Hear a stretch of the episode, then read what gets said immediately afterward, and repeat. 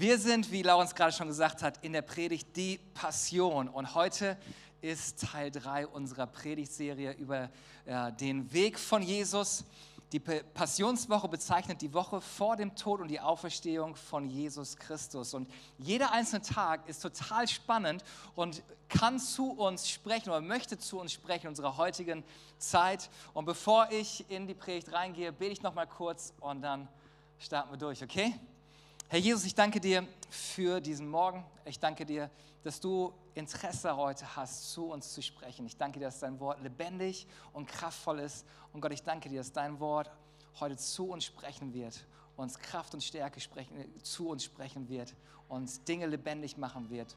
Im Namen von Jesus. Amen. Die Passion. Im ersten Teil habt ihr gerade schon gehört, Einzug nach Jerusalem. Wir sind dazu geschaffen, Gott anzubeten. Letzte Woche war Julian Alloway von der Echo Church aus Köln da und ich habe so viele gute Rückmeldungen von dieser Predigt bekommen. Also falls ihr sie verpasst habt, solltet ihr euch die auf jeden Fall einmal anhören auf unserem YouTube-Kanal oder Podcast, ähm, weil sogar ganz alte Hasen, die schon ganz oft die Bibel gelesen haben, habe ich gedacht, ey, ich habe schon immer mich gefragt, was das Ganze da mit dem Feigenbaum auf sich hatte. Wenn euch das auch interessiert, äh, was Jesus da gedacht hatte, dann solltet ihr euch die Predigt auf jeden Fall einmal anhören. Und heute geht es um Tag 3 in der Passionswoche. Und dieser Tag hat grundlegende Bedeutung für uns heute und durch was wir gerade in unserer heutigen Zeit gehen. Und dieser Tag wird mit mehr als 200 Bibelversen beschrieben. Gespräche, Ereignisse. So viele Verse gibt es von keinem anderen Tag. Und ich war so, super, dass ich diese Stelle bekommen habe, weil da so viel drin ist. Und für mich war so, okay, gut, was kann ich euch weitergeben? 200 Verse in 25 Minuten festhalten. Viel Spaß. Also wir haben ein bisschen Bibel und wir haben einige Menge Verse, aber ich versuche es kurz und bündig zu halten, aber die Hauptgedanken mit rauszunehmen. Und eine Sache wird sehr, sehr deutlich. Und zwar, Judas beginnt mit den Pharisäern und den Sadduzäern zu sprechen. Wie kann er Jesus am besten verraten. Die Szene ist gesetzt, die Uhr tickt langsam runter, das Kreuz für Jesus rückt immer näher. Und es gibt so viel, worüber man an diesem Tag sprechen könnte. Interessant ist, diese Bibelstelle wird nicht nur in einem Evangelium beschrieben, sondern in allen vier Evangelien wird dieser Tag beschrieben. Aber ich habe mich jetzt nur auf das Matthäus-Evangelium beschränkt und darauf konzentriert. Und allein hier gibt es so viele Verse über diesen Tag. Also ein riesengroßes, weites Feld. Aber wenn ich all das zusammenfassen würde, all diese Einblicke, Momente, Gespräche, wenn ich all das zusammenfassen würde, habe ich das mit drei Worten gemacht. Diese drei Worte sind Autorität, Sicherheit und Auftrag. Autorität, Sicherheit und Auftrag. Bei all dem, was an diesem Tag, an diesem Dienstag passiert, ist das, was so prägnant ist und was sichtbar wird. Autorität, Sicherheit und Auftrag. Wenn ich mir all das anschaue, die ganze Interaktion, all diese Momente, sind es diese drei Worte. Jesus hatte am Tag vorher den Tempel aufgeräumt, die Tische umgeschmissen und die Händler rausgetrieben, der Feigenbaum ist verdorrt. Und jetzt am nächsten Tag, was macht Jesus?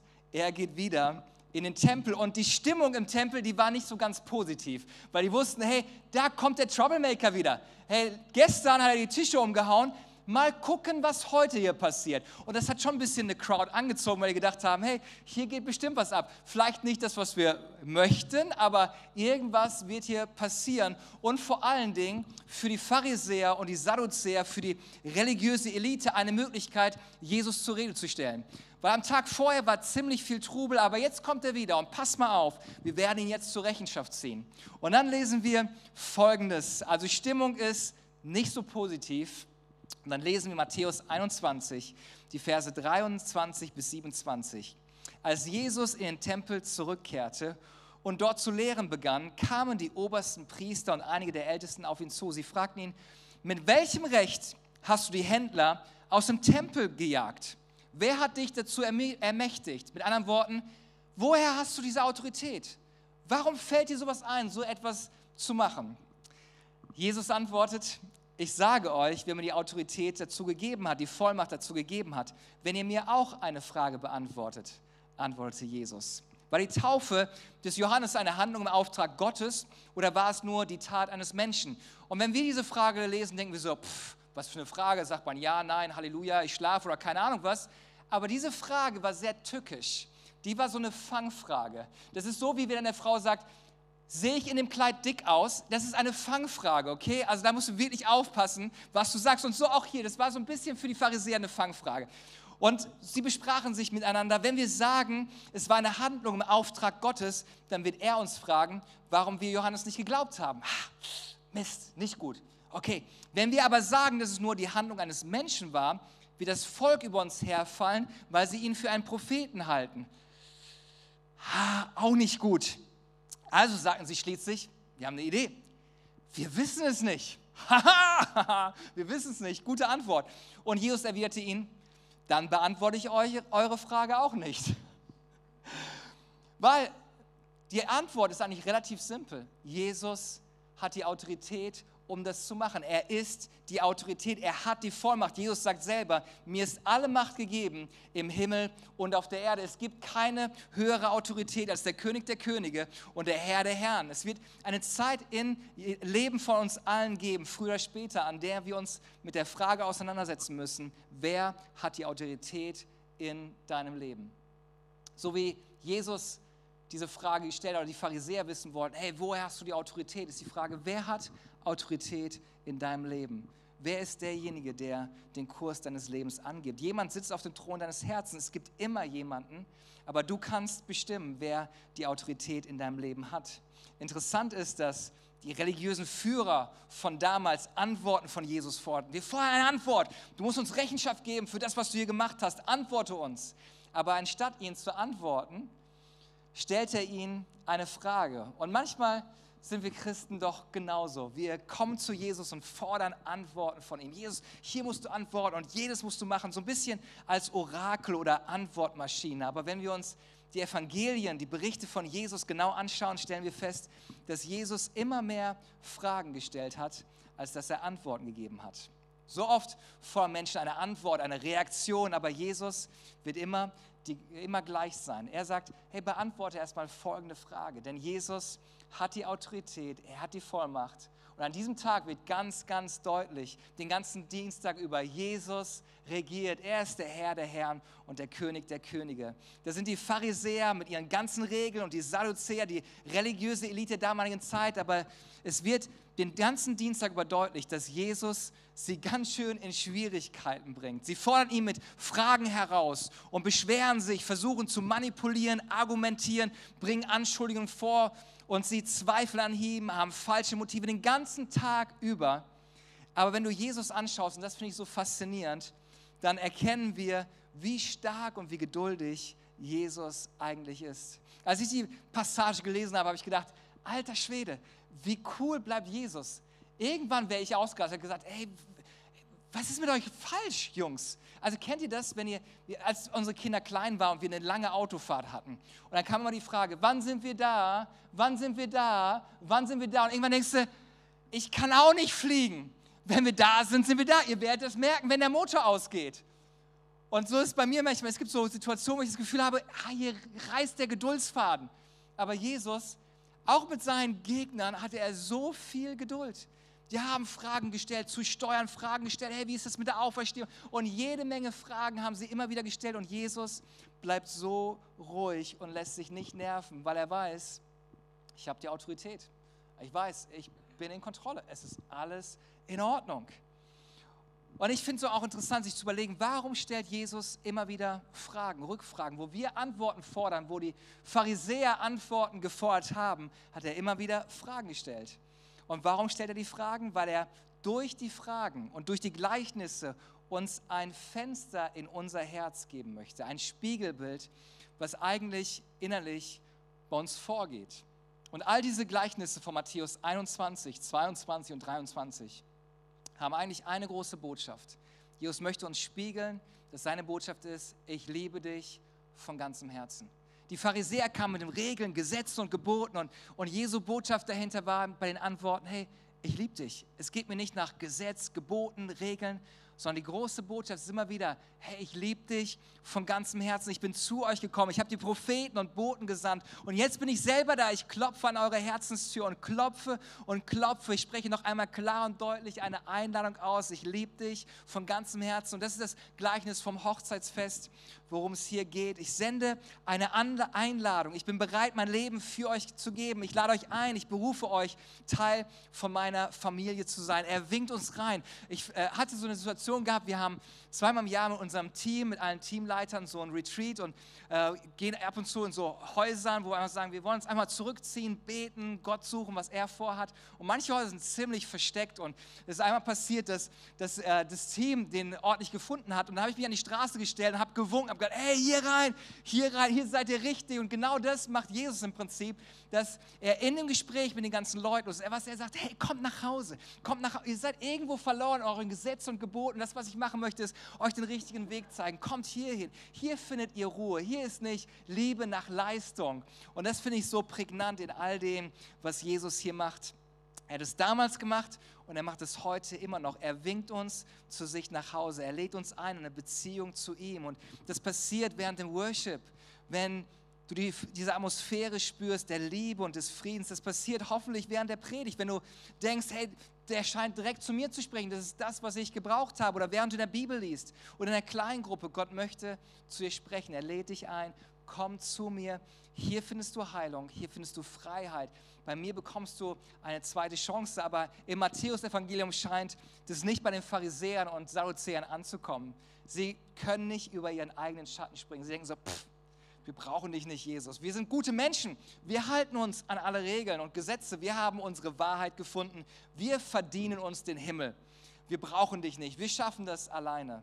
Aber es ist so traurig zu sehen, diese Menschen, wie sie diskutieren und festzustellen, sie sind einfach nur stur und hartherzig und verstehen die Einladung Gottes nicht. Das war damals so und ist heute oft immer noch so. Jesus lädt uns immer noch ein, aber viele Menschen nehmen diese Einladung nicht an. Viele Christen sind mehr damit beschäftigt, tiefe geistliche Diskussionen zu führen oder Erkenntnisse weiterzugeben, was sie denken, was man tun sollte und was für Regeln und was für einen Kurs man noch bräuchte. Aber wir sollten nicht uns an Kursen orientieren, sondern wir sollten die Einladung Gottes annehmen. Er sucht keine religiösen, selbstgerechten Menschen, sondern Jesus sucht Menschen, die ihn von ganzem Herzen lieben. Und mein Wunsch auch mit unseren Gottesdiensten ist, ich möchte niemanden beeindrucken mit unseren Gottesdiensten sagen, wow, die haben bunte Lichter in der Kirche, wow, abgefahren. Hab zwar nicht von der Botschaft, von der Predigt verstanden, aber die Lichter waren cool. Und hey, wie der Gitarre gespielt hat, wow, das war voll inspirierend. Nein, nein, mein Wunsch ist, bei all dem, was wir machen, dass eine Botschaft rauskommt. Herr, Jesus ist hier und Jesus liebt dich von ganzem Herzen. Er nimmt dich so an, wie du bist. Er ist die höchste Autorität und er sagt, du bist so angenommen, wie du bist. Es geht nicht darum, Christen zu unterhalten, sondern dass wir einen Ort schaffen, wo Menschen Gott erleben können und aufblühen können. Nicht einfach nur ein Entertainment-Programm durchzuziehen. Und ich liebe dieses Evangelium, dieses Matthäus-Evangelium, die ganze Passage, weil immer wieder rauskommt, Jesus hat die Autorität. Und lass uns mal weitergehen. Also das ist das eine. Die, die, die Sadduzäer und Pharisäer sagen irgendwann, okay, sie können ihm nicht mehr antworten, weil er weil sie feststellen, der Typ, der erzählt nicht nur, sondern er hat Autorität. Und dann geht es weiter. Jesus hat die Autorität und keiner traut sich mehr verbal sich mit ihm auseinanderzusetzen. Und dann schließt er ab und kommt zu einem Ende, in dem er über die Endzeit spricht. Und die Jünger werden auf einmal unruhig. Ja, Endzeit, oh, Panik, hey, was bedeutet das? Wie sollen wir uns mit, auf all das vorbereiten? Was sollen wir mit der Information machen? Und Jesus sagt ihnen, hey, ganz ehrlich, wenn es um die Endzeit geht, es ist alles gut. Denkt dran, bei all dem, was in den drei Kapiteln passiert ist, ich habe die Autorität. Der Himmel ist nicht in Panik, ich bin immer noch in Kontrolle, auch wenn sich Dinge verändern. Und er gibt uns einen Einblick, Matthäus 23, 37 bis 39. Jerusalem, Jerusalem, du tötest die Propheten und steinigst die, die Gott zu dir schickt. Wie oft wollte ich deine Kinder sammeln, wie eine Henne, die ihre Küken unter ihre Flügel nimmt aber ihr wolltet nicht. Das ist dieses Bild von, ich möchte euch sammeln, hey, kommt hier rein. Hier ist es safe, bei mir seid ihr sicher, es ist alles in Ordnung. Das ist das, was Jesus immer wieder tut. Seht, euer Haus wird verlassen sein und verwüstet darlegen. Denn ich sage euch, von jetzt an werdet ihr mich nicht mehr sehen, bis ihr ruft, gesegnet sei er, der im Namen des Herrn kommt. Und was er hier sagt, ist, schaut auf mich, alles wird gut werden. Ich werde euch sammeln, ich werde mich um euch kümmern, ich werde euch beschützen. Das ist mein Herz damals, das ist mein Herz immer noch heute. Und dann lesen wir Matthäus 24, 1 bis 7. Jesus verließ den Tempel und war im Begriff wegzugehen. Da traten seine Jünger zu ihm und machten ihn auf die Pracht des Tempelbaus aufmerksam. Das alles ist beeindruckend für euch, nicht wahr? sagte Jesus.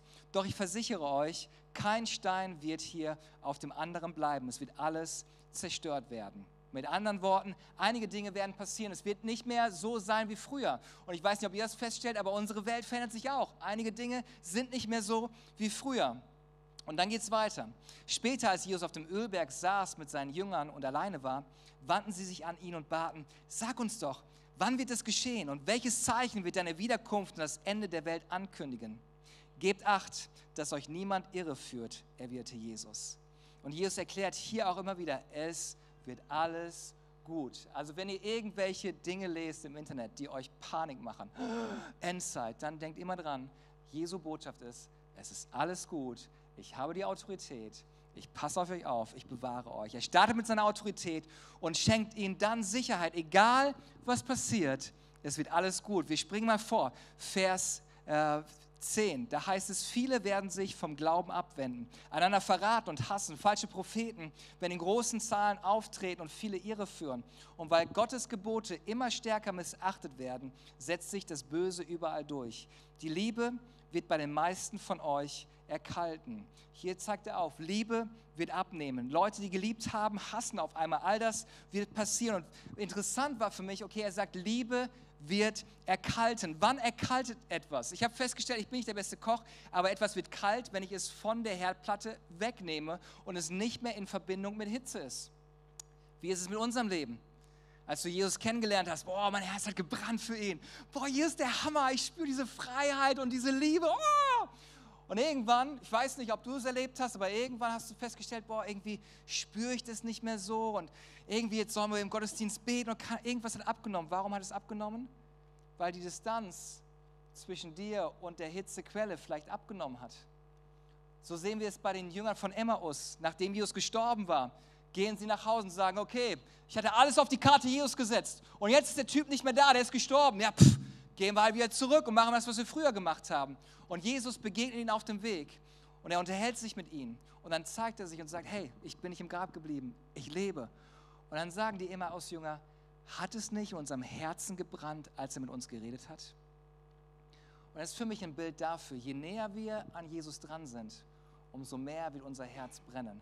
Das heißt, wenn du merkst, hey, irgendwie, irgendwie hat es abgenommen, dann ist es nicht so wie Emma aus Jünger, pff, dann mache ich halt jetzt irgendwas anderes. Scheinbar hat der Glaube nicht funktioniert, sondern eigentlich sollte dann die Bewegung sein, hey Gott, ich, ich brauche, dass du wieder zu mir sprichst. So wie bei den Emmaus-Jüngern. Ich möchte verstehen, was du zu sagen hast. Und das, was passieren wird, ist, dass dein Herz wieder anfängt zu brennen.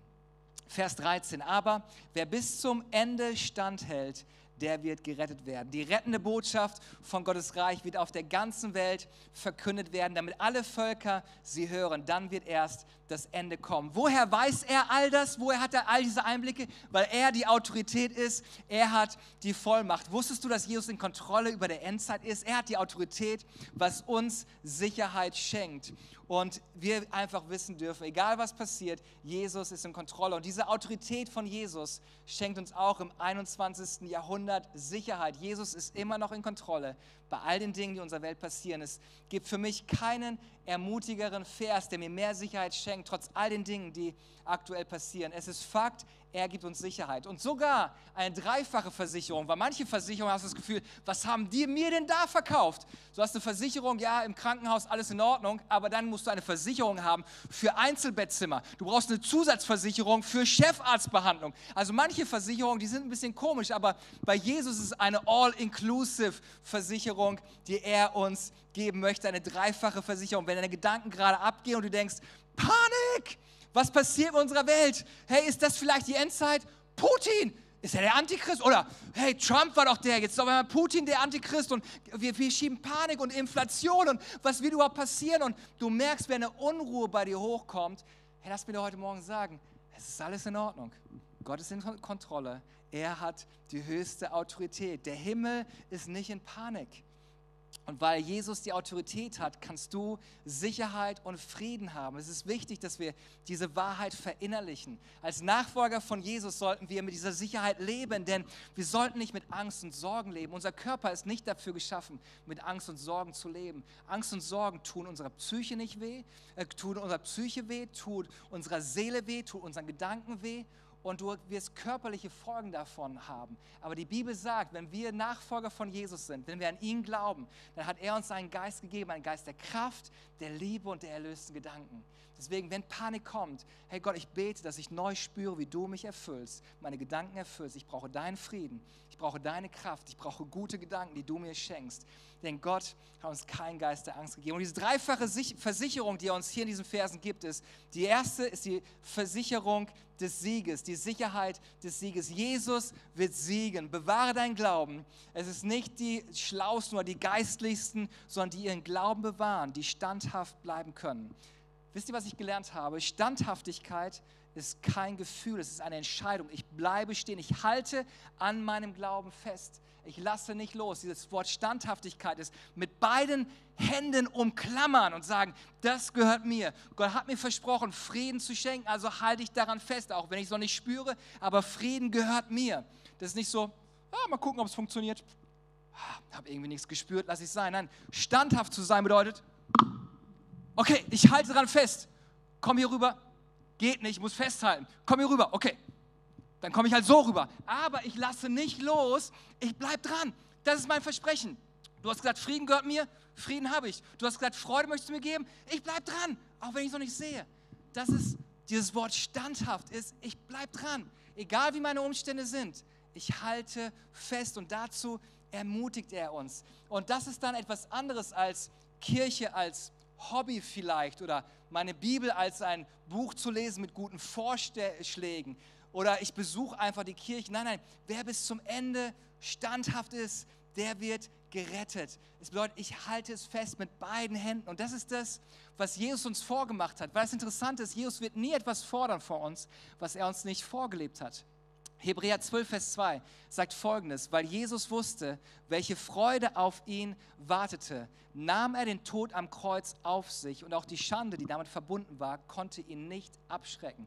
Dieses Wort, er nahm den Tod am Kreuz auf sich, ist genau das gleiche griechische Wort, was mit standhaft in Matthäus Evangelium übersetzt worden ist. Das heißt, er wusste, hey, auf der anderen Seite vom Kreuz da weiß ich, Menschen werden gerettet, Menschen werden geheilt, weil der Tod besiegt ist. Und weil er das gesehen hat, hat er gesagt, okay, ich gehe da durch und ich lasse es auf mir drauf. Diese Last trage ich mit mir rum, weil ich weiß, auf der anderen Seite ist Sieg und Frieden. Das heißt, in dem Moment hat er es nicht gespürt. In dem Moment war, okay, die peitschen mich hier aus, die machen mich fertig, die schlagen mir mit ihren Fäusten ins Gesicht. Ich spüre das gar nicht, aber er hält fest, sagt, okay, ich werde da durchgehen. Hypermeno ist das griechische Wort, unten drunter bleiben. Und das ist, glaube ich, für jeden Christen eine große Herausforderung, zu sagen, okay, ich folge Jesus nach, nicht nur wenn es leicht ist, sondern ich folge ihm nach, auch wenn es herausfordernd ist, auch wenn es nicht leicht ist, auch wenn, es, wenn ich es vielleicht nicht spüre. Und das ist diese Sicherheit. Wenn wir wissen, wir halten fest, wir bleiben standhaft, werden wir gerettet werden. Die Sicherheit des Sieges und die zweite Sicherheit der Mission. Wir haben einen Auftrag von Gott bekommen. Vers 14, die rettende Botschaft von Gottes Reich wird auf der ganzen Welt verkündet werden. Das Evangelium wird verkündet werden. Es hört nie auf, es kann nicht aufgehalten werden. Wir sollten nicht leise werden. Und vielleicht kann die Band schon nach vorne kommen. Und mein letzter Punkt ist die Sicherheit des Sieges, die Sicherheit des Auftrages, der Mission und die Sicherheit der Vollendung. Dann wird erst das Ende kommen. Alles ist gut. Es ist gut, wenn das Ende kommt, denn Gott ist in Kontrolle. Und wenn Jesus die Autorität hat, brauchen wir keine Sorgen zu haben, denn wir wissen, wenn das Ende kommt, wenn wirklich Endzeit da ist, dann wissen wir, hey, wir machen uns bereit für die Ewigkeit bei ihm zu sein, weil die Bibel immer wieder beschreibt, dass wir für mehr geschaffen worden sind als nur für diese Welt. Gott hat, es heißt, Gott hat die Ewigkeit in ein Herz hineingelegt, diese Sehnsucht, bei Gott zu sein und ihn zu erleben. Und darum geht es. Und er endet mit einer Geschichte, mit einer Beauftragung. Und zwar, er hat die Autorität, er schenkt uns Sicherheit und dann beauftragt er uns. Er sagt, bleibt in meinem Auftrag. Seid nicht nur Zuschauer, seid nicht Fehlerfinder wie Pharisäer oder Sadduzäer, seid nicht nur Kritiker, bleibt in meinem Auftrag. Und was ist der Auftrag? Und hiermit möchte ich schließen. Matthäus 25, 35 und die folgende Verse. Denn ich war hungrig und ihr habt mir zu essen gegeben. Ich war durstig und ihr habt mir zu trinken gegeben. Ich war ein Fremder und ihr habt mich in euer Haus eingeladen. Ich war nackt und ihr habt mich gekleidet. Ich war krank und ihr habt mich gepflegt. Ich war im Gefängnis und ihr habt mich besucht. Dann werden diese Gerechten fragen, Herr, wann haben wir dich jemals hungrig gesehen und dir zu essen gegeben? Wann sahen wir dich durstig und haben dir zu trinken gegeben? Wann warst du ein Fremder und wir haben dir Gastfreundschaft erwiesen? Oder wann warst du nackt und wir haben dich gekleidet? Wann haben wir dich je krank oder im Gefängnis gesehen und haben dich besucht? Und der König wird ihnen entgegnen, ich versichere euch, was ihr für einen der geringsten meiner Brüder und Schwestern getan habt, das habt ihr für mich getan. Was ist unser Auftrag? Liebe den Geringsten. Denn Jesus sagt, wie ihr den Geringsten behandelt, so behandelt ihr mich. Denn der Geringste und ich sind gleich. Ich habe letzte Woche einen Pastor getroffen und er hat mir eine Geschichte erzählt, die mich sehr nachdenklich gemacht hat. Und zwar hat er erzählt, sie hatten eine Kleingruppe gehabt und am Sonntag war jemand im Gottesdienst gewesen, der wo man ziemlich offensichtlich war und man gerochen hat, der wohnt auf der Straße. Und er hat gesagt, hey, hast du, hast du eine Kleingruppe? Und der Mann hat gesagt, nein, ich habe keine Kleingruppe. Und er hat dann gesagt, hey, dann komm doch in meine Kleingruppe. Und er hat diese Person zur Kleingruppe eingeladen, zu sich nach Hause. Und jede Woche diese Person abgeholt, von der Straße abgeholt, in ein Auto gepackt, zur Kleingruppe gefahren. Und einige haben gesagt, hey, wieso hast du ihn jetzt hier mitgebracht? War so gemütlich hier und hey, der riecht immer so ein bisschen anders und muss das wirklich so sein? Und er hat gesagt, hey, ich habe voll das Herz, dass diese Person Jesus kennenlernt und seine Liebe erfährt. Draußen wieder ausgegrenzt, aber hier als Kirche soll das ein Ort der Annahme sein. Deswegen, wenn nicht wir, wer dann? Hat ihn immer wieder abgeholt und eines Tages ist diese Person verstorben. Und dann hat, hat der Pastor die Nachricht bekommen, hey, äh, wollte nur Bescheid sagen, die Person ist verstorben und ähm, er hat eine Wohnung scheinbar gehabt, wo er nicht mehr drin gewohnt hat, aber da stehen auch Möbel drin. Könnt ihr nicht irgendwie euch darum kümmern, dass die Möbel aus der Wohnung abgeholt werden? Und sie haben die Wohnung leergeräumt, die ganzen Sachen zur Diakonie gebracht und dann meinte der Anwalt, der sich darum um die Angelegenheit kümmern musste und sagte, ey, und noch als er, also als er noch ein bisschen klarer im Kopf war, als er noch nicht auf der Straße gewohnt hat, hat er sich ein paar Aktien geholt. Und die Aktien sind ungefähr so 40.000 Euro wert. Und äh, ihr, ihr seid die Einzigen, die sich um ihn gekümmert hat. Er hat keine Familie, also äh, steht euch als Kirche dieses Geld zu. Und er sagte, hey, wer hätte das gedacht? Und es ist zu einem riesengroßen Segen geworden. Aber die Motivation war nicht den Segen dahinter. Die Motivation war, hey, ich möchte einfach Liebe weitergeben. Ich möchte diese Person lieben. Ich kenne ihn nicht. Wir kennen Personen nicht. Wir kennen oft nur das Äußere. Aber ich möchte euch einladen, dass wir diese Herausforderung annehmen von Jesus. Dass wir, dass wir nicht ein Pick and Choose machen, okay? Ja, dazu habe ich Bock, das mache ich, sondern Jesus vor uns heraus. Liebe den Geringsten. Vielleicht, wenn wir gleich rausgehen ins Foyer, schau mal, wer alleine rumsteht. Geh mal auf die Person zu und sag, hey, ich kenne dich noch nicht, lass uns mal reden. Und warte nicht darauf, dass jemand zu dir kommt, sondern geh auf jemanden zu. Und lass uns einfach Liebe weitergeben, Aufmerksamkeit weitergeben, Wertschätzung weitergeben. Das ist unser Auftrag. Dafür sind wir da. Und das Tolle ist, Jesus hat die Autorität. Das heißt, er bevollmächtigt dich, wo du das Gefühl hast, ja, ich weiß gar nicht, was ich sagen soll. Hey, mach dir keine Sorgen. Ich werde dir Worte geben. Dann kommt die Sicherheit. Egal wie die Umstände sind, ich vertraue dir Gott. Du bist in Kontrolle. Wenn mein Leben gerade im Chaos ist, Gott, du bist in Kontrolle. Du bist mein guter Hirte. Und ich möchte aus dieser Sicherheit den Auftrag leben und sagen, Gott, gebrauche mich zu einem Segen für andere Menschen. Ich will mich nicht verlieren in Panikmache und Endzeit und keine Ahnung was, sondern in all dem weiß ich, die Endzeit wird irgendwann kommen. Irgendwann werden wir bei dir sein. Aber solange wir noch hier sind, werden wir unser Bestes geben, um deine Liebe weiterzugeben und die gute Botschaft zu verkünden. Als ich aufgewachsen bin, haben wir Fußball gespielt. Wir, ich wollte Profifußballer werden. Hat irgendwie nicht geklappt. Pastor war auch dann ganz in Ordnung. Aber was interessant war, bei unserer Mannschaft, wir, ich habe beim ESV gespielt, kennt keiner, egal, Essener Sportverein. Und wir hatten einen Angstgegner, das war Schwarz-Weiß Essen. Und die Jungs waren gefühlt immer einen Kopf größer. Die waren irgendwie, ich weiß nicht, ob die irgendwelche Medikamente genommen haben, aber die waren breiter, stärker. Und wir hatten nie eine Chance. Bei uns in der Mannschaft war die Stimmung so, wir brauchen gar nicht antreten, können wir denen einfach die drei Punkte schenken. Aber wir mussten irgendwie spielen, also haben wir immer gegen die gespielt, aber wir hatten nie eine Chance gehabt. Bis eines Tages Dennis da war. Und Dennis war ein richtig, der war für mich, wo ich gedacht habe, der wird Fußballprofi. Wenn der auf dem Platz war, hey, der war unser Spielmacher. Irgendwie habe ich das Gefühl gehabt, wenn er auf dem Platz war, alle sind ein Kopf größer geworden. Das war so, okay, Dennis ist da, wir können es irgendwie schaffen. Die Atmosphäre hat sich verändert. Und dann war es so, ey, alle, die ganze Moral vom Team war auf einmal hoch. Und wir waren motivierter und sind schneller gelaufen. Und auch wenn wir vielleicht nicht stärker geworden sind, aber innerlich sind wir stärker geworden, weil Dennis in unserem Team war. Und ich möchte dir heute Morgen sagen, hey, der Spielmacher, der in deinem Team ist, ist Jesus selber. Du brauchst keine Angst haben und keine Panik haben. Jesus ist in deinem Team. Er ist mit dir unterwegs. Und ich habe den Eindruck gehabt, ich würde gerne euch einladen. Wir haben ein Gebetsteam hier vorne. Und wir werden gleich ein Lied singen. Und ich möchte euch einladen, wenn ihr sagt, hey, ganz ehrlich, bei mir gerade in meinen Gedanken geht voll die Panik los. Angefangen von Pandemie und Inflation und Krieg und keine Ahnung was. Ich bin so getrieben von Ängsten und Sorgen. Ich habe so das Gefühl, okay, was kommt als nächstes Schlimmes? Und wenn ich die Zeitung aufschlage, ist so ein Druck da. Hey, ich möchte, möchte dich einladen, komm gleich nach vorne. Wir haben ein Team hier, das für dich betet, dass, dass du neu Gott erlebst, dass du spürst, wie sein Frieden dein Herz erfüllt. Die zweite Gruppe, die ich einladen möchte, zum Gebet nach vorne zu kommen, ist, wenn du spürst, dein Herz ist irgendwie kalt geworden Du hattest mal ein Brennen für Jesus. Im Lobpreis waren beide Hände oben und jetzt sind deine Hände in der Tasche geblieben, weil du merkst, ja, irgendwie, ich spüre nichts und ich habe schon lange nichts mehr gespürt. Ich möchte dich einladen. Gott möchte dir neu ein Brennen schenken in deinem Herz. Diese erste Liebe, dass du brennst für ihn, dass dein Herz nicht erkaltet, dass du merkst, er ist immer noch da, er ist immer noch in Kontrolle. Und die dritte Gruppe, die ich einladen möchte zum Gebet, ist diejenigen, die sagen, hey, ich habe ihn noch nie erlebt.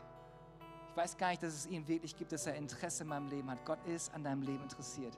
Er möchte dir vergeben, er möchte dich heilen, er möchte dich wiederherstellen. Wenn du sagst, hey, ich, ich möchte es erleben, ich möchte, wenn er wirklich real ist, ich möchte es erleben, komm gerne hier nach vorne zu unserem Team. Wir haben einige Leute hier und lass für dich beten.